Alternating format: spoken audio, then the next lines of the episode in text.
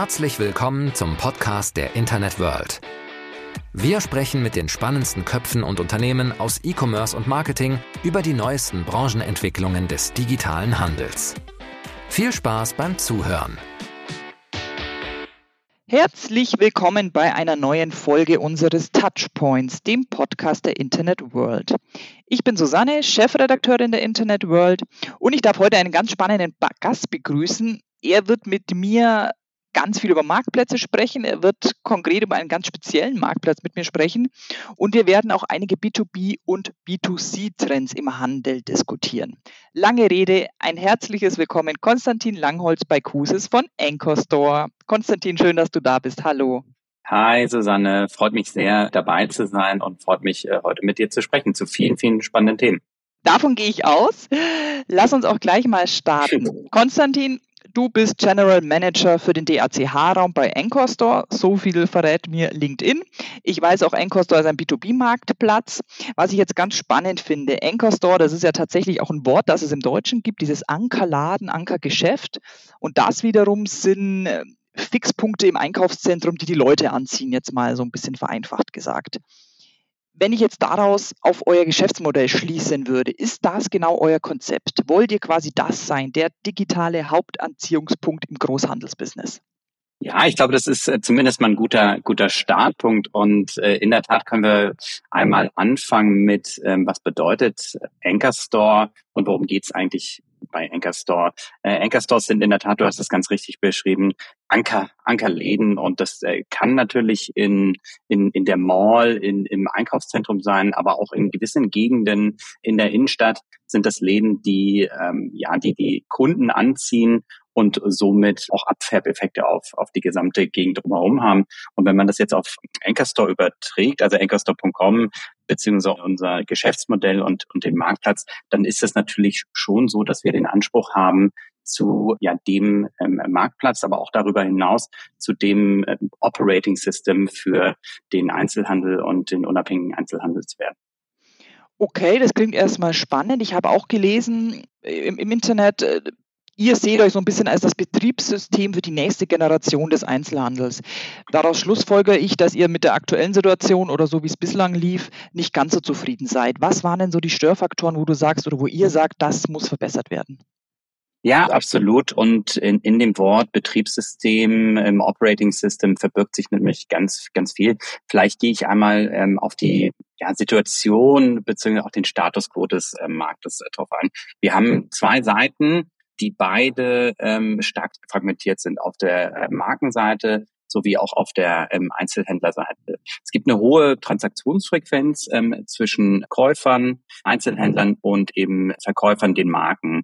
Und Einzelhändler bestellen bei den Marken, die sie, die sie mögen, die sie neu entdeckt haben, die sie gut finden, die auch bei ihren äh, Endkunden gut ankommen, ähm, ständig nach. Und das ist oft per Telefon, per Fax, äh, per Zettel und Stift, per Telefon in der Vergangenheit ähm, passiert. Und da sieht man, da ist enormes Potenzial eben, um auch digitale Technologien einzusetzen und somit ähm, den Einzelhändlern, aber auch den Marken sehr viel Arbeit abzunehmen, beziehungsweise ja sehr hohe Effizienzgewinne ähm, zu, zu schaffen. Und da setzen wir jetzt erstmal als, als B2B-Marktplatz und dann auch als Operating System an, um diese Effizienzen zu heben. Und Marken und Einzelhändlern ist im, im ganzen Kern, ganz vereinfacht gesagt, äh, zu erlauben, sich auf das zu konzentrieren, was, was sie am besten können, was am meisten Wert schafft ähm, womit sie ihre, ihre Kunden und, und die Endkunden ähm, begeistern können. Und das ist tolle Produkte schaffen, tolle Markenwelten schaffen, tolle Einkaufserlebnisse schaffen. Lass uns das mal so ein bisschen in Zahlen und Fakten konkretisieren. Wie groß seid ihr heute? An wie vielen Standorten seid ihr vertreten? Vielleicht magst du auch erzählen, wie viele Mitarbeiter ihr habt. Also so ein paar Zahlen und Fakten rund um Anchor Store. Ja, klar. Also uns, uns gibt es sogar ähm, in der Tat noch gar nicht so lange. Wir sind aber extrem gewachsen jetzt in den letzten ähm, zweieinhalb Jahren. Die Gründer von Anchor Store, das sind Nicolas, Mathieu und äh, Pierre-Louis, die haben Anchor Store 2019 in, ins Leben gerufen. Mittlerweile sind wir knapp 500 Mitarbeiter in, in ganz Europa. Wir haben zum Beispiel ähm, Büros in, in, London, äh, in Paris natürlich. Das ist unser erstes Büro gewesen und ähm, mittlerweile eben auch ähm, in, in Berlin, seitdem ich dazu gekommen bin. Und äh, ja, bauen, bauen stetig ähm, weiter aus, um eben auch mit unseren Mitarbeitern äh, möglichst nah an unseren Marken und ähm, Einzelhändlern äh, dran zu sein und diese möglichst gut vor Ort äh, zu unterstützen. Und das ist ähm, auch ein, ja, äh, ein, ein Hauptpunkt unserer Strategie, ist eben die, dieses dezentrale äh, Herangehen, die de äh, dezentrale Herangehensweise äh, an die Märkte, weil uns ganz bewusst ist und ganz klar ist auch, dass dass jeder Markt verschieden ist. Vor allen Dingen B2B ist Deutschland anders als, als Frankreich, ist anders als Großbritannien, ist anders als Skandinavien. Genau. Okay, kannst du ähm, sagen, wie viele Händler bei euch ordern? Also ich weiß jetzt nicht, ob du da DACH-Zahlen hast oder, oder fürs gesamte Unternehmen. Ja, absolut. Also wir sind ähm, in, ähm, in DACH sind wir bei knapp 20.000 ähm, Einzelhändlern, was ähm, ungefähr ja ein Wachstum von äh, 700 Prozent zum Vorjahr ausmacht. Also wirklich sehr, sehr viel. Wir sind bei knapp 2.500 Marken und ähm, ja in über viele Kategorien aktiv. Äh, Home and Living ist, ist etwas, was sehr, sehr gut äh, funktioniert, aber auch Lebensmittel ist etwas, was sehr gut funktioniert. Also so non-perishable Food, Lebensmittel, die sich auch ähm, leicht versenden lassen. Das ist äh, was, etwas, was sehr gut funktioniert. Und in, in Deutschland bzw. für den deutschen Markt sind wir aktuell 31 äh, Mitarbeiter stetig wachsend. Spannend. Lass uns jetzt mal, das würde mich ähm, jetzt interessieren, wie das in der Praxis aussieht, wenn eine Brand eben sagt, jawohl, ich möchte gerne mit euch zusammenarbeiten. Also wie wird sie gelistet? Wie lange dauert das ganze Prozedere? Ich weiß, bei anderen Marktplätzen, jetzt auf dem B2C-Bereich, da ist das tatsächlich ein ganz schöner Zeitraum, mit dem man da planen muss. Vielleicht kannst du einfach kurz erklären, wie gesagt, wie geht ihr eine Brand, die bei euch implementiert wird, wie läuft das Ganze ab? Absolut, absolut. Ich würde erst einmal auf die auf die Brand, also auf die Markenseite eingehen und dann aber auch auf die Einzelhändlerseite. Bei, mhm. bei auf der Markenseite ist, ist es so, dass wir ein dediziertes Team haben, die sich äh, um, um die Marken äh, kümmern, bevor sie auf der ähm, auf der Plattform äh, live kommen, eben aber auch nachdem sie auf der Plattform live gekommen ähm, sind. Von der Zeitspanne können wir da sehr sehr schnell sein. Das kommt auch darauf an, was hat die Marke für, für Content, was kann sie liefern, das sind Bilder, das sind Produktbeschreibungen und wie hat sie diese Daten strukturiert. Und das, wir haben ein spezielles Team, die sich nur darum kümmern, äh, Marken zu integrieren und den Marken da auch äh, möglichst viel Arbeit abzunehmen und das Ganze so reibungslos wie möglich ähm, zu gestalten. Wir haben äh, Marken schon innerhalb weniger Tage, drei, vier Tagen live gebracht. Das ist für uns ähm, kein Problem. Und natürlich investiert die Marke dann auch noch weiteren in Zeit, um äh, neue Produkte reinzuladen, um Bestellungen auch äh, über die Plattform ähm, abzuwickeln.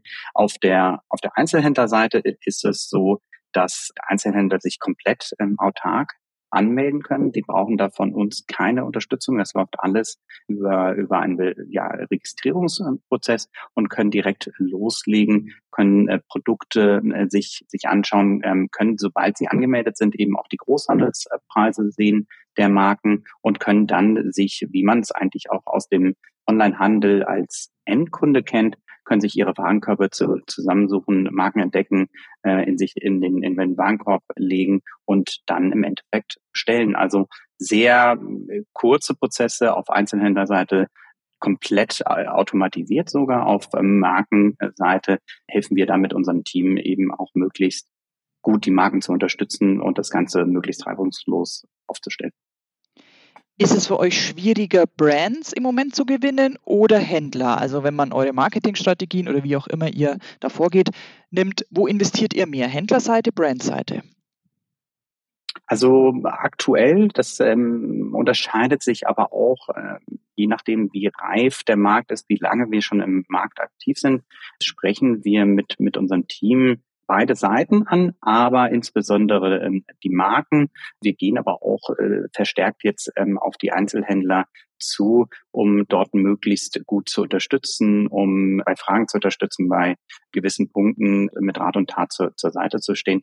Fokus bis dato war mehr die Markenseite, aber das ist nur, ich sag mal, temporär bedingt gewesen, dass wir in DACH äh, als Markt noch relativ frisch sind, äh, würde ich sagen. In, in Frankreich ist das schon deutlich ähm, ausbalancierter und auch das ist das Ziel für, für dieses Jahr, ähm, auch auf der auf der Einzelhändlerseite äh, mindestens genauso gut äh, aufgestellt zu sein wie ähm, auf der Markenseite. Wenn man sich nochmal auf den, ähm, was ich zum Registrierungsprozess gesagt habe, zurückbesinnt, dann macht das allerdings auch Sinn, weil Einzelhändler sich deutlich ähm, autarker registrieren können und den Prozess ähm, ohne Unterstützung durch Anchor eben durch, durchlaufen können. Marken brauchen da am Anfang unter Unterstützung und das übernehmen wir als, als Team und deswegen auch die, die Fokussierung so äh, auf die Marken bisher.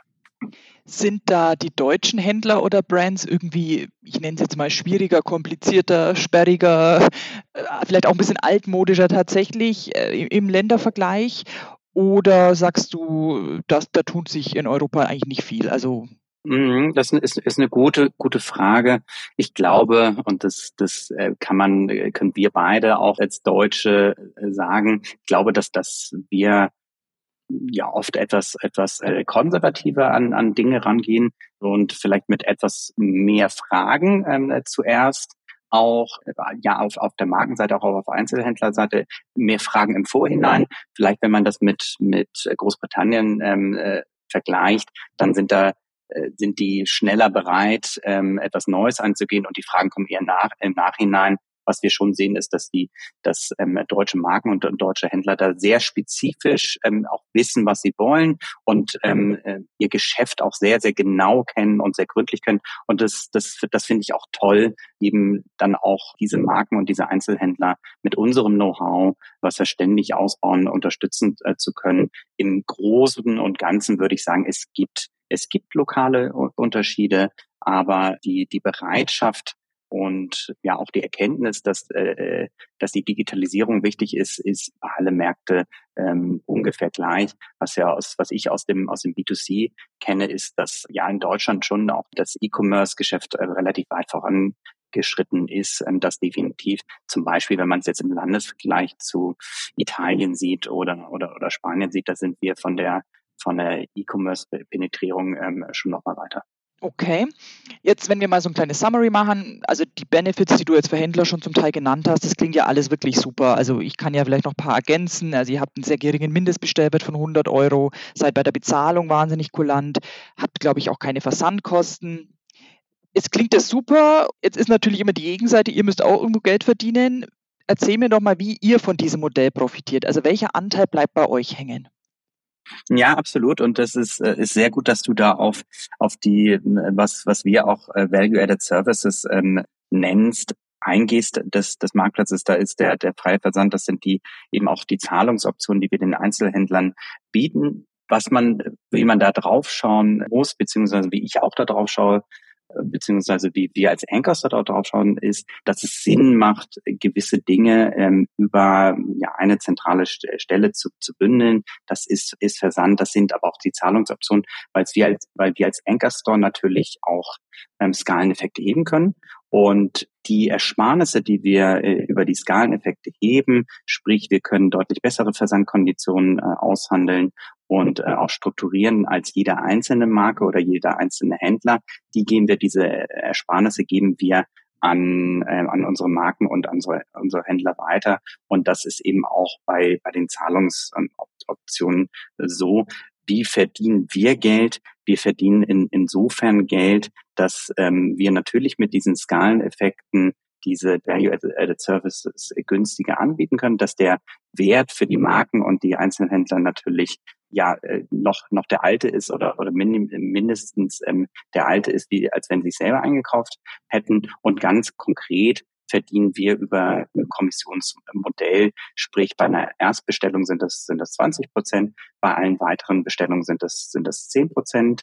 Und ähm, wenn eine Marke ihre, ihre bestehenden Kunden, also ihre bestehenden Einzelhändler mit auf die Plattform äh, bringt, dann sind es für diese bestehenden Kunden zehn Prozent. Und das ist im Prinzip ja eine neue Sicht auf ein altbekanntes Modell, ein altbekanntes Kommissionsmodell. Das ist, wenn eine Marke klassischerweise über einen Agenten oder über einen Distributor, bei Distributoren eben dann äh, oft noch teurer ihre, ihre Ware vertrieben hat, dann, dann kennt sie schon Kommission. Wir sind da mit unserem Kommissionsmodell einerseits günstiger, andererseits können wir aber auch genau sagen, auf welche Geschäfte fällt denn diese Kommission an und auf welche fällt sie nicht an. Und das kann ein klassischer Agent äh, meistens nicht, weil die nicht so genau unterscheiden können, welches Geschäft ist jetzt äh, worüber gekommen. Und ähm, deswegen ähm, können wir da viel differenzierter rangehen, sind einerseits in den absoluten Kommissionsprozentzahlen günstiger, andererseits aber auch im Mix und, und äh, netto, was unten bei rauskommt,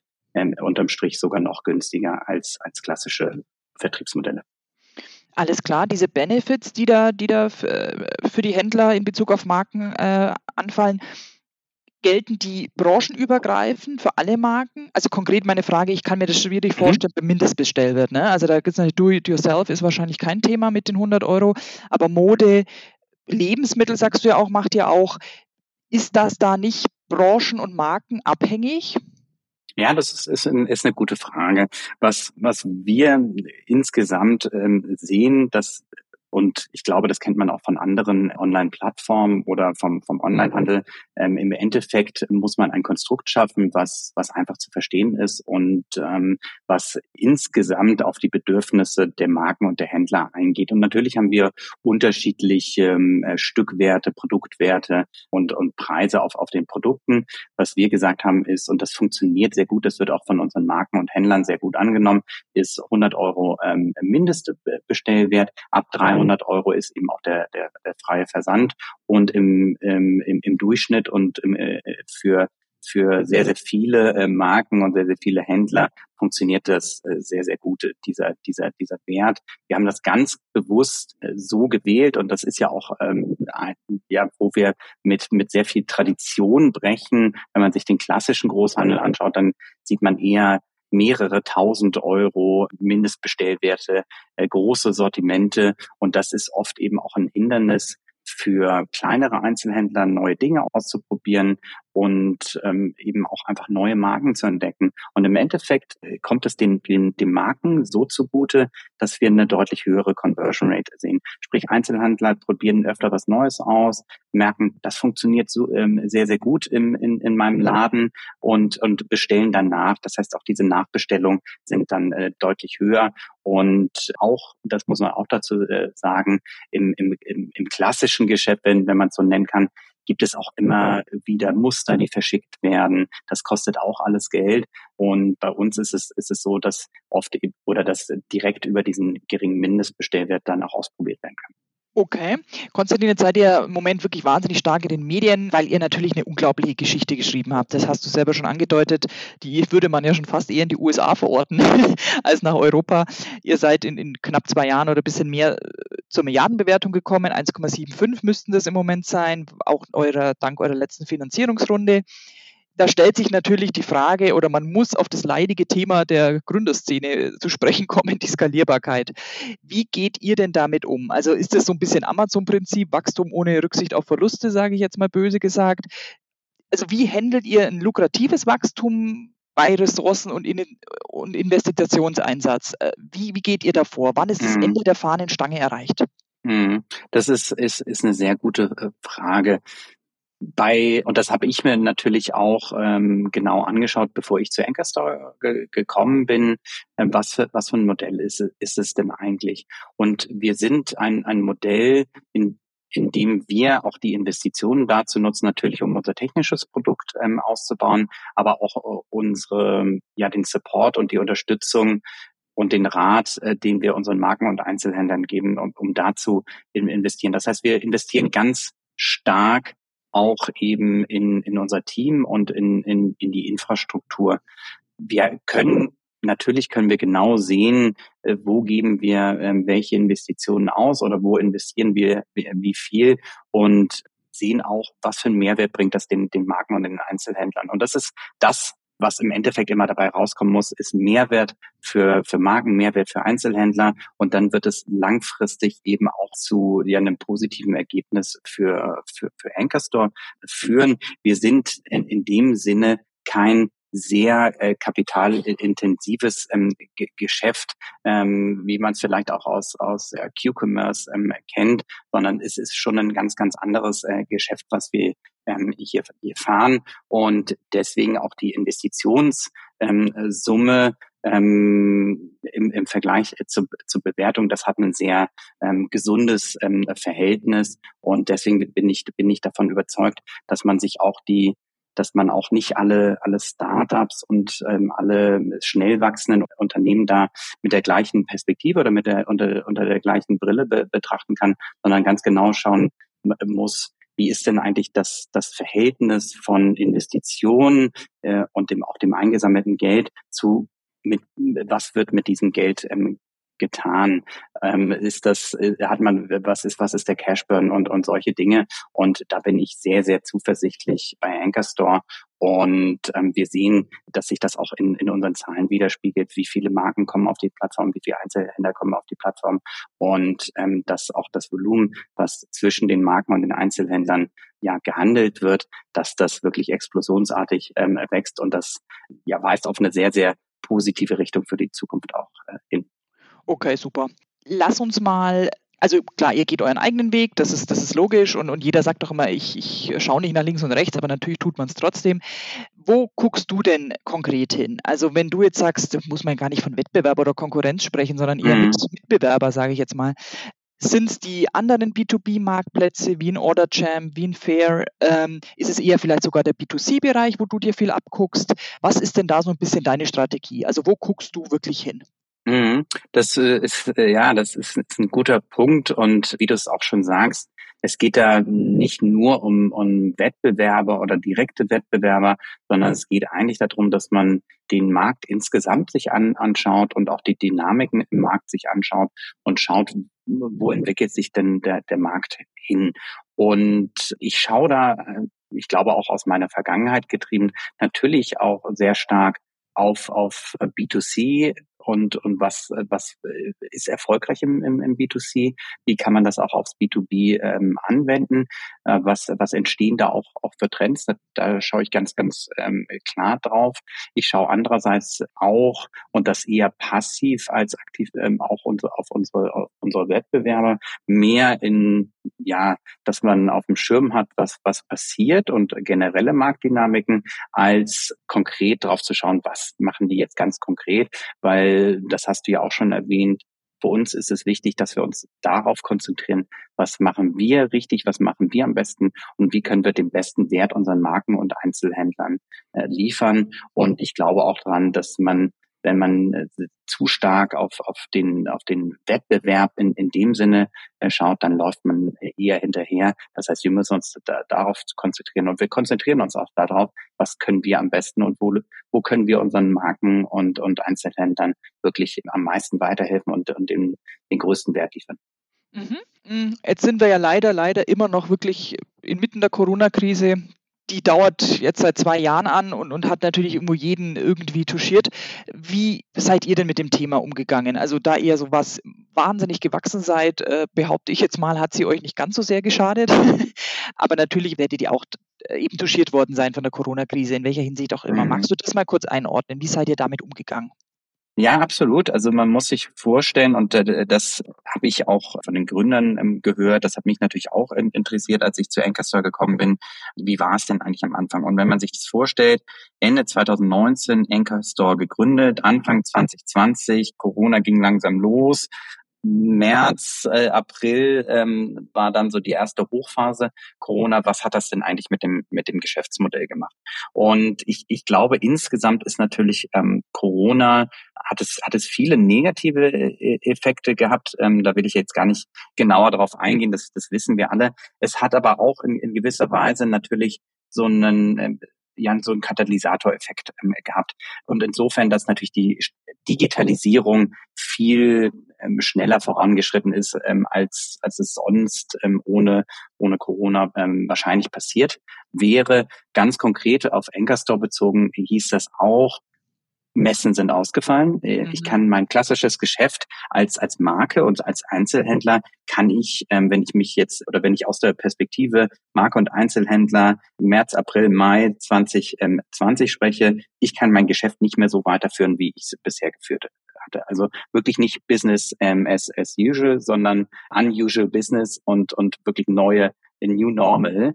Und was das ja bewirkt hat, ist, am Anfang war es für, für Anchor auch natürlich, wie für alle, äh, im Privaten, auch Geschäftlichen erstmal ein Schock und wie geht man damit um.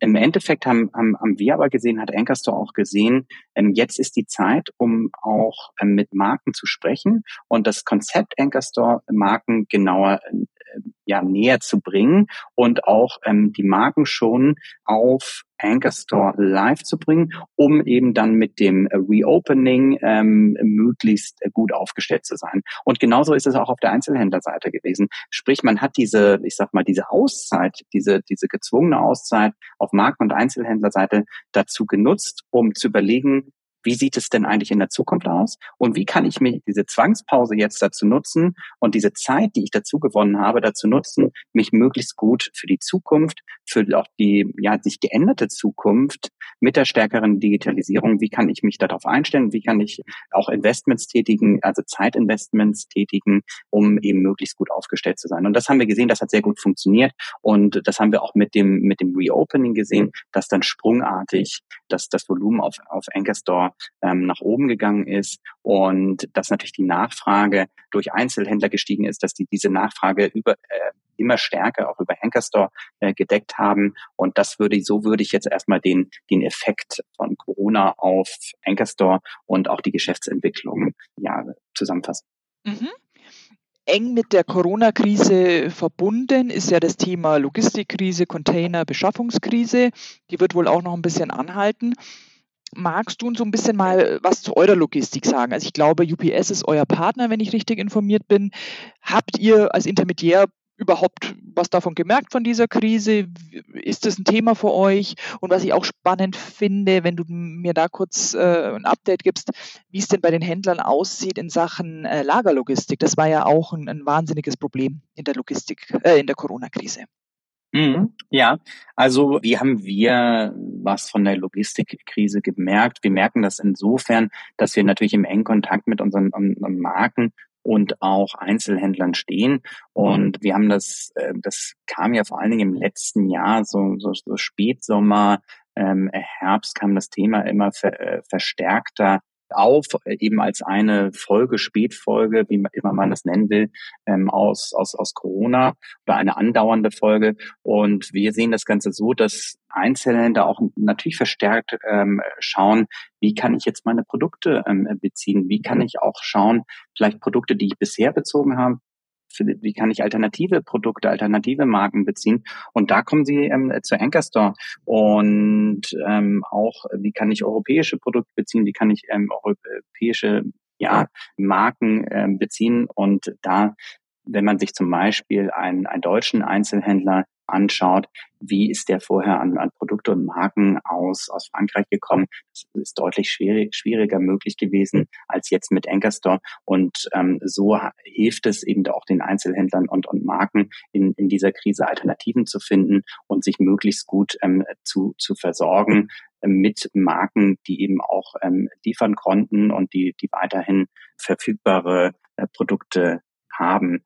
Wenn es ähm, auf Lagerlogistik geht, bei, bei, unseren Marken dadurch, dass wir ähm, mehr just in time, wenn man es so nennen kann, äh, also weniger große vorordern und mehr nachordern über, über unseren äh, über unser System, über unseren Marktplatz natürlich auch ermöglichen, äh, erlaubt es auch den Marken zielgenauer auf den Bedarf einzugehen und ähm, somit auch den Druck auf die Lagerlogistik ähm, etwas, etwas runterzunehmen.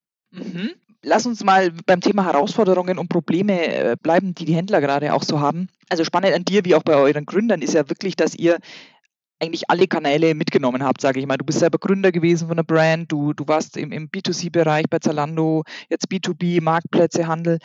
Was ist denn die richtige Kanalstrategie für einen Händler? Wo muss man heute vertreten sein? Was würdest du da sagen? Und vor allem auch vielleicht auch die Frage, wie sortiere ich aus? Ja, das ist, das ist ein Thema, mit, mit dem wir uns ständig, mit dem ich mich auch ständig be, beschäftige. Und ich glaube, wenn man das mal so in den, in den größeren ähm, Kontext legt, dann sehe ich das Ganze so. Wir kommen äh, vor 20, 30 Jahren von, von einer Welt, in dem es ja kein, kein Onlinehandel ähm, gab. Jetzt äh, ist über die letzten äh, Jahre und Jahrzehnte ist eben ähm, das, das Pendel umgeschwungen und es geht vermehrt alles äh, Richtung Richtung Online. Und ich glaube auch, dass ähm, dass die Digitalisierung und dass der Anteil des Online-Geschäfts natürlich weiter weiter wachsen wird. Aber es wird ähm, es gibt eben Punkte und auch Touchpoints mit dem, mit dem Kunden. Und ich glaube, das ist das Wichtige, was man erkennen muss, die online sehr viel Sinn machen. Und es gibt aber auch Punkte, die einfach ja stationär sehr viel Sinn machen. Und die richtige Mischung macht es. Und die richtige Mischung ja im, im Durchschnitt ähm, oder jetzt die Geheimformel zu nennen, ist, ist, glaube ich, sehr, sehr schwer. Das kommt auf die Kategorie drauf an. Das kommt darauf an, was macht man als Einzelhändler und ähm, was kann, äh, welchen Wert biete ich als Einzelhändler eigentlich dem, dem Endkunden und wie kann ich den am besten zum Endkunden transportieren? Ist das über ein stationäres Ladengeschäft?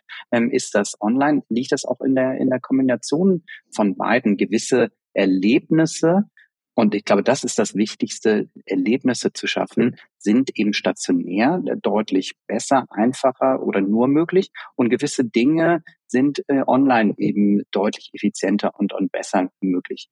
Und dieses Gesamterlebnis zu schaffen und wirklich ein, ein Erlebnis für die, für die Endkunden zu schaffen, dass das ja Mehrwert bringt, ich glaube, da, da muss man die richtige Kombination für sich als Einzelhändler finden. Wie kombiniere ich eigentlich die Vorteile von Online mit den Vorteilen von stationärem Handel? Und was ich sehe, was wir sehen, ist, dass die Händler, die diese Kombination möglichst gut hin, hinbekommen und ähm, die sich sehr viel Gedanken dazu machen, wie interagiere ich eigentlich mit meinen Kunden, wo liefere ich meinen, meinen Kunden äh, welchen Mehrwert, die sind am erfolgreichsten. Und das ist oft und das sehen wir auch bei uns in den Zahlen. Das ist oft eine Mischung ähm, aus beiden. Genau. Würdest du also sagen, äh, so dieser Hype Plattformökonomie, den wir jetzt schon seit einigen Jahren haben, der ja im B2C schon älter ist als im B2B, aber auch da greift er ja um sich. Also ich, man muss nicht zwangsweise zum Marktplatz werden als Händler. Ist das so, würdest du das so unterschreiben? Man muss nicht äh, zwangsweise zum Marktplatz werden. Ich glaube, das, das ist irgendwie eine, eine, eine faire Einschätzung als Einzelhändler. Und ich gehe da jetzt natürlich auch verstärkt mit der, mit der Anchor-Store-Brille ähm, rein und, und schaue da drauf. Im Independent, also im unabhängigen Einzelhandel, ist es natürlich, es, es kommt sehr stark äh, aus, aus dem Stationären, wird jetzt immer mehr online und welche Dinge kann man und welche Produkte und welche Services. Und ich glaube, Einzelhändler denken da auch immer schon äh, stärker in, in Services, äh, kombiniert mit Produkten rein. Welche äh, Services und Produkte kann ich am besten stationär anbieten? Das ist eben auch Produktberatung, ähm, das sind haptische und sensorische Erlebnisse und was kann ich am besten ähm, online ab abdecken? Vielleicht sind das Nachbestellungen von Produkten, die ich schon mal gekauft habe als, als Endkunde. Ich glaube, das, das, ist, das ist es, was es im Endeffekt ausmacht. Natürlich ist, ist Plattformökonomie, ähm, ähm, hat viele, viele Vorteile. Es sind, sind immer gibt immer den Vorteil, dass die Vernetzung zwischen den äh, Marktplatzteilnehmern, den, den Plattformteilnehmern deutlich effizienter gestaltet wird. Das heißt aber nicht, dass das äh, Plattformmodell oder die Plattformökonomie auf jeden einzelnen äh, Bereich unseres Lebens in ja zu 100 Prozent ähm, an, anwendbar ist oder auch da zu 100 Prozent ja, effizienter ist als, als klassische Geschäftsmodelle. Ich glaube, es ist die Verbindung aus beiden und es, es gibt Dinge, die eben online deutlich effizienter äh, gemacht werden können. Und es gibt Dinge, die ähm, stationär deutlich, deutlich besser laufen. Okay, spannende Einschätzung. Einen Trend in Anführungszeichen würde ich gerne noch durchgehen mit dir sozusagen kurz vor Schluss. Und zwar äh, Thema D2C, also der ganze, der ganze Hype, der um Marken entstanden ist, eigentlich um die Bedeutung, sich des eigenen Wertes bewusst werden, sage ich jetzt mal. Äh, wie, also wie ordnest du das denn grundsätzlich ein? Ist das ein, wirklich ein langanhaltender Trend, der bleiben wird? Ist das ein Problem für euch auch als Marktplatz, für Händler? Vielleicht kannst du da noch so kurz deine Meinung zu sagen. Ja, absolut. Das ist, äh, ist ein super spannendes Thema. Also was ich zu D2C sehe, ist, dass natürlich es, es einen deutlichen Wert hat, im direkten Kontakt mit, mit, mit seinen Kunden zu sein. Das heißt aber nicht, dass man ausschließlich als Marke ausschließlich im direkten Kontakt mit seinen Kunden ist. Und ich glaube, es gibt gewisse Modelle, da funktioniert das. Es gibt aber auch gewisse Modelle, und das kann ich auch aus eigener Erfahrung sagen, der Mix macht es ähm, mal wieder. Ich habe das jetzt schon ein, zwei Mal natürlich ähm, angesprochen.